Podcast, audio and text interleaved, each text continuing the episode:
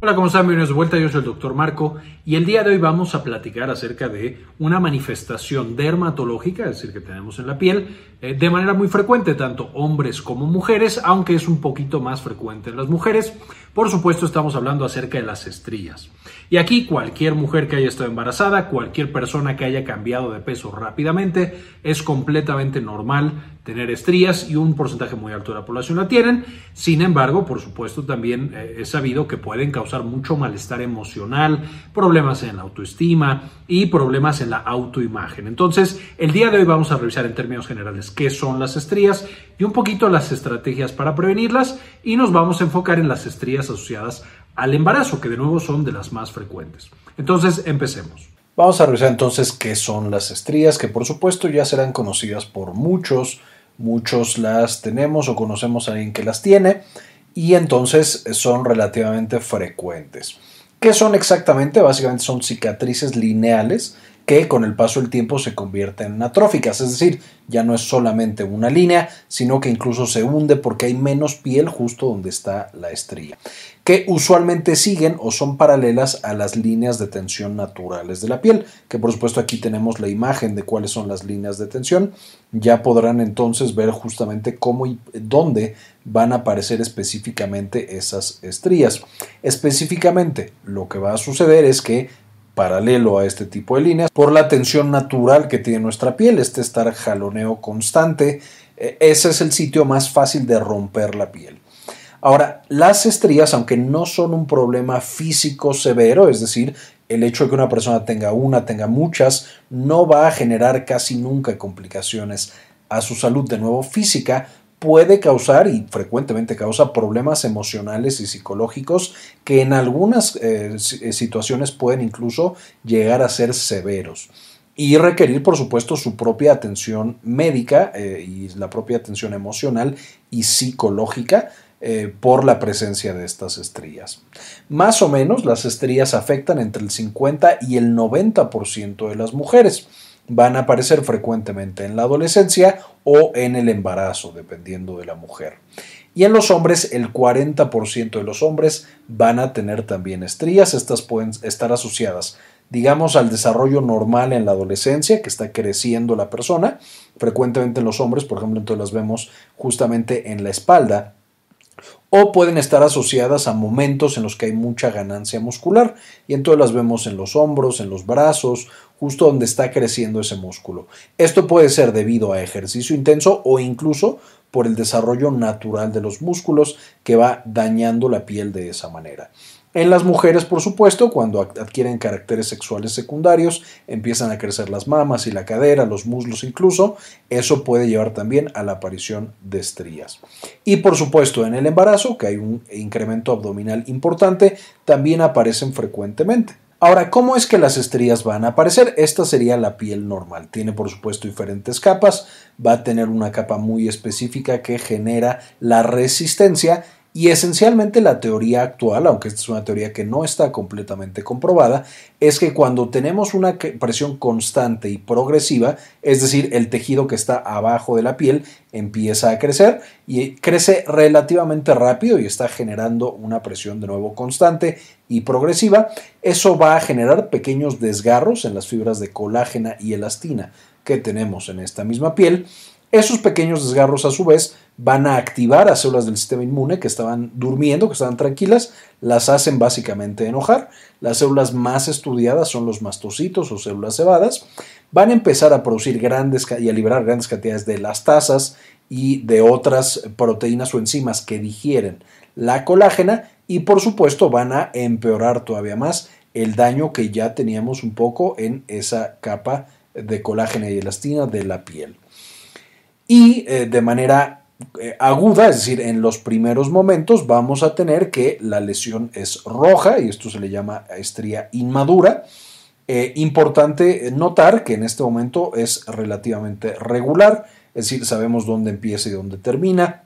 Va a ser una línea plana muchas veces y va a ser por supuesto rojiza. De ahí puede ir migrando y cambiando hacia un color más morado, más púrpura y con el paso del tiempo llegamos a una estría madura en la cual cambiamos el color que rojo y que era plano, por esencialmente una lesión que puede ser blanca, eh, puede ser un poco grisácea, y vamos a tener aplanamiento, es decir, no está en el mismo sitio, si nosotros tocamos aquí está más profundo el sitio de la estría a donde no tenemos la estría. Usualmente las estrías inmaduras, es decir, las que están todavía rojitas, que tienen un poco más señales de inflamación, si las tratamos en ese momento, tienen un mejor pronóstico, van a desaparecer o van a borrarse un poquito más que las estrías que ya están maduras, que ya las tenemos desde hace mucho más tiempo. Esas usualmente son difíciles de manejar, de desaparecer, aunque también es importante mencionar que con el paso del tiempo usualmente las estrías se van viendo menos en todas sus manifestaciones. Entonces, en cada uno de los momentos se ven menos con el paso de los años. Estas van a borrarse mucho menos que estas. Y por eso es tan importante que cuando empiecen a aparecer, eh, uno, nosotros tengamos estrategias de prevención. Ya veremos más adelante, las estrategias no son tan fuertes todavía, no tenemos tanta investigación en esta área, pero hay cosas que se pueden hacer. Evidentemente, la principal estrategia de prevención es acudir con un médico experto, un dermatólogo que pueda asesorarnos acerca de este tipo de lesiones, incluso, por ejemplo, en pacientes embarazadas que tienen un alto riesgo, eh, platicar con nuestro médico ginecólogo para que nos pueda dar recomendaciones. Y si ya pasamos de esta fase, pues de todos modos, y bueno, y queremos darle un tratamiento a estas estrías, ir con el médico dermatólogo lo antes posible para ver qué eh, recomendaciones y qué tratamientos son los adecuados. De nuevo, mientras antes demos el tratamiento es mejor, aunque también importante mencionar, se puede no tratar, dejar tal cual así, y si no hay un problema psicológico, como estamos mencionando, realmente no genera tantos problemas físicos, más allá de la parte estética y de la parte psicológica, que de nuevo puede ser bastante importante. Ahora, ¿cuáles son los factores de riesgo para la aparición de estrías? Vamos a tener que uno de los más importantes es el embarazo y específicamente en el embarazo va a darse eh, cuando las pacientes tienen mayor peso antes de embarazarse o generan un incremento de peso más importante durante el embarazo o después del embarazo eh, siguen pesando bastante. Entonces, esa eh, progresión va a ser el principal factor de riesgo durante el embarazo para la aparición de estrías. Otro de los factores de riesgo importantes, o digamos la manera en la que van apareciendo, es usualmente cuando empieza a crecer, por supuesto, el abdomen, es decir, alrededor de las 20 semanas. Entonces, muchas de las estrategias de prevención, cuando estamos hablando de mujeres embarazadas, tienen que empezar, por supuesto, antes de llegar a esas 20 semanas. Usualmente desde las 12 semanas se puede empezar con estas cremas y con estos masajes para disminuir la cantidad de estrías. No siempre logramos disminuirlas a cero, pero usualmente aparecen menos. Vamos a tener que algunas enfermedades, especialmente las que están caracterizadas por eh, una gran cantidad de cortisol, que por supuesto el cortisol puede llevar a eh, problemas específicos en la síntesis de colágeno, naturalmente también nos van a llevar a presentar estrías. La más frecuente es la enfermedad de Cushing, en la cual se producen muchos esteroides, específicamente cortisol por parte de las suprarrenales, o también el Cushing por medicamentos, en el cual se consumen demasiados esteroides y glucocorticoides y eso puede llevar a que haya estrías, usualmente cuando son por Cushing, son estrías mucho más grandes e incluso pueden aparecer en sitios eh, mm, eh, poco frecuentes o inesperados. Por supuesto ya tenemos todo un video de esteroides que les voy a dejar en la parte de arriba para que vean en qué situaciones sí usarlos y cuáles son los eventos adversos, además de las estrías, que pueden aparecer por el uso de esteroides. Y esto es tanto esteroides tomados como esteroides tópicos, a diferencia de otros eventos adversos que solo se dan con los esteroides tomados. Vamos a tener que los pacientes más jóvenes van a tener una mayor frecuencia de estrías y esto también lo podemos, eh, digamos, relacionar con el embarazo, en donde las mujeres que tienen embarazos más jóvenes van a tener mayor riesgo de presentar estrías. Eh, eh, y por supuesto, en la adolescencia es donde las personas que nunca se embarazan adquieren usualmente las estrías. Los pacientes con sobrepeso y obesidad, especialmente cuando la ganancia o incluso la pérdida de peso se da de manera muy rápida. Y aquí podemos encontrar tanto personas que se someten a cirugía bariátrica o que se someten a regímenes eh, de dieta y de ejercicio muy estrictos o que por el otro lado empiezan a subir de peso de manera muy muy importante después de un accidente porque limitan su actividad física o de pronto por depresión y ansiedad que empiezan a tener hábitos alimenticios muy pobres, etcétera, etcétera. Entonces, mientras más rápido sea el cambio de peso para arriba o para abajo, más frecuentemente vamos a encontrar estrías y por supuesto van a ser más severas. Y por supuesto, eh, finalmente, el antecedente de estrías. Es decir, si en mi familia, mis hermanos, mis hermanas, mi mamá, mi papá tienen estrías, el riesgo de que yo tenga estrías más adelante en mi vida es mucho más grande, por supuesto, para hombres y también para mujeres. De la misma manera, el antecedente de estrías en esa misma persona puede favorecer que aparezcan estrías más adelante.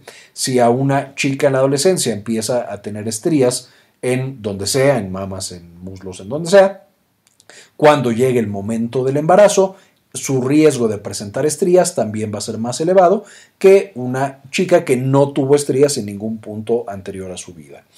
Si un hombre eh, cuando estaba en la adolescencia era gordito y baja muy rápido de peso o sube muy rápido de peso y desarrolla estrías, más adelante si decide hacer físico-culturismo, el riesgo de que tenga estrías también va a ser mucho más elevado que un chico que en la adolescencia no tuvo estrías. Entonces ahí podemos ver que hay un componente biológico y genético que también es bastante importante. Ahora, ¿cuáles son los signos y síntomas? Por supuesto, lo primero que vamos usualmente a notar es que hay una lesión roja o púrpura que es plana y a veces, no siempre, puede llegar a causar prurito, es decir, da comezón en el área en la que se está apareciendo esa lesión. De nuevo, eh, aquí estamos hablando, por supuesto, de una eh, estría inmadura. Más adelante, por supuesto, vamos a ver la lesión blanca, atrófica, usualmente hundida, muchas veces irregular. Eh, y esto, por supuesto, ya es una estría madura de un control más complicado y de tratamiento más complicado. Estas van a presentarse usualmente en paralelas a las líneas de tensión naturales de la piel y por supuesto van a asociarse a estos cambios de volumen en esa área corporal específica.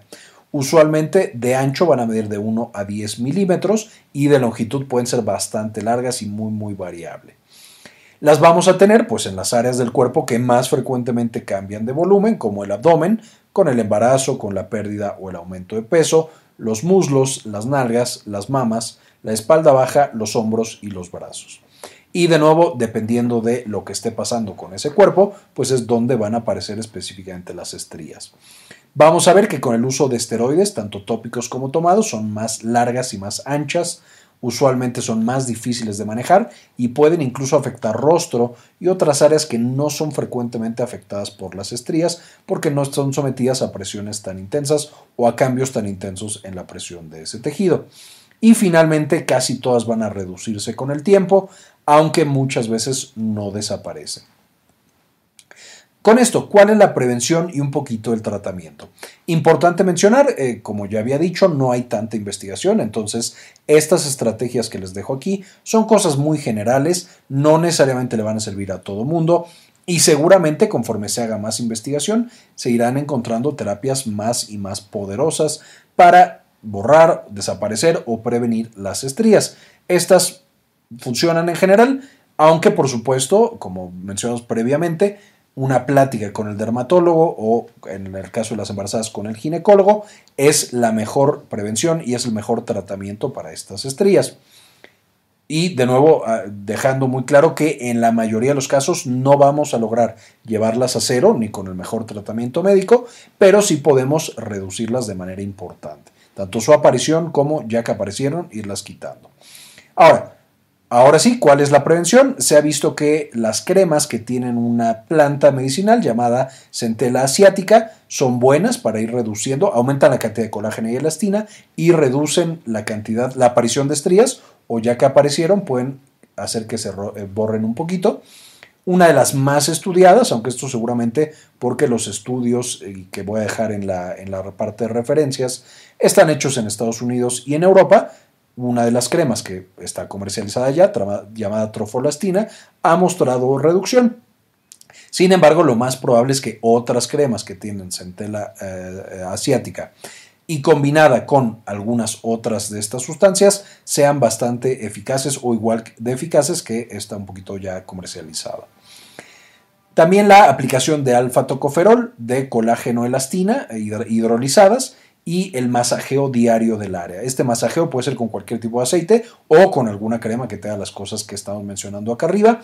Todas estas cosas van a ser buenas para el manejo de eh, las estrías, tanto en hombres como en mujeres, tanto en el embarazo como fuera del embarazo.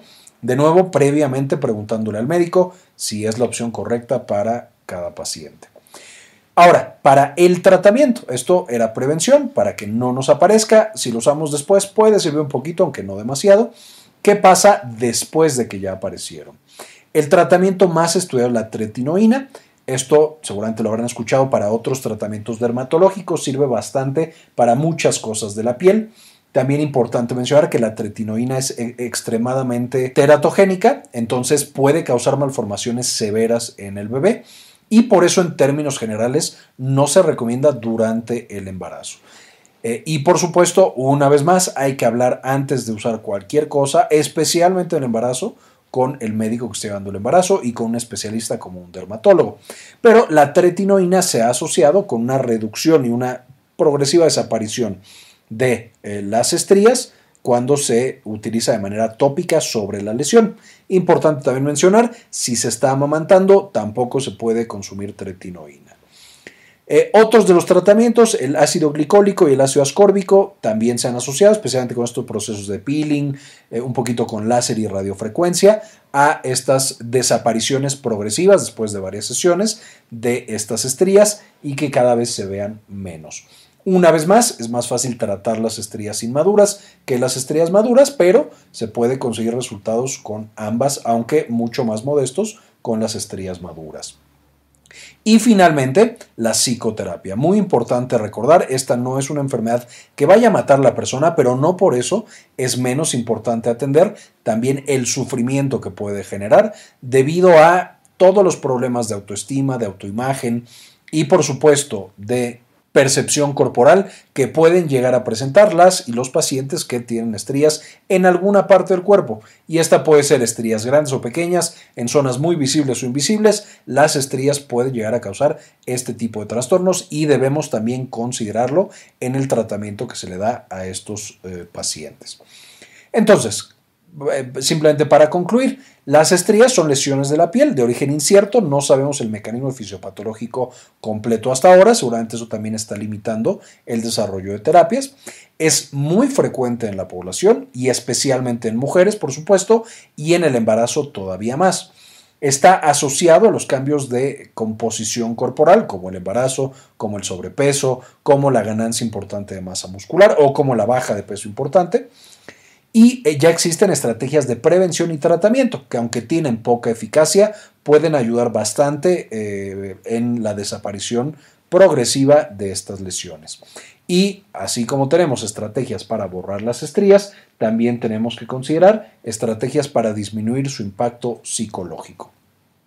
Básicamente esto es lo que quería mostrarles el día de hoy. Quiero agradecerles por ver hasta este punto y también quiero agradecer a las personas que han decidido apoyarnos con una donación mensual de uno o de dos dólares.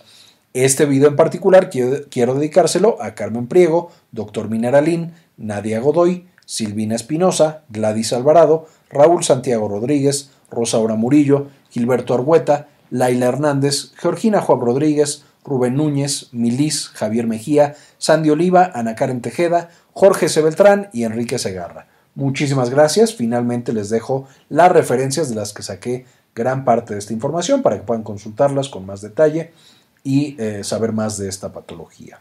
Muy bien, esto fue todo por el video espero les gustara y le entendieran y sepamos un poquito más cómo prevenir las estrías. De nuevo, eh, podrá haber recomendaciones mucho más específicas, mucho más avanzadas por parte de nuestro médico dermatólogo, incluso nuestro médico eh, ginecólogo que esté llevando el embarazo y demás. Sin embargo, estas son así como recomendaciones bastante generales de cosas buenas y seguras que podemos hacer o al menos preguntarle al médico para saber si las hacemos. Eso es todo por el video de hoy. Muchísimas gracias por ver hasta este punto. Y como siempre, ayúdenos a cambiar el mundo, compartan la información.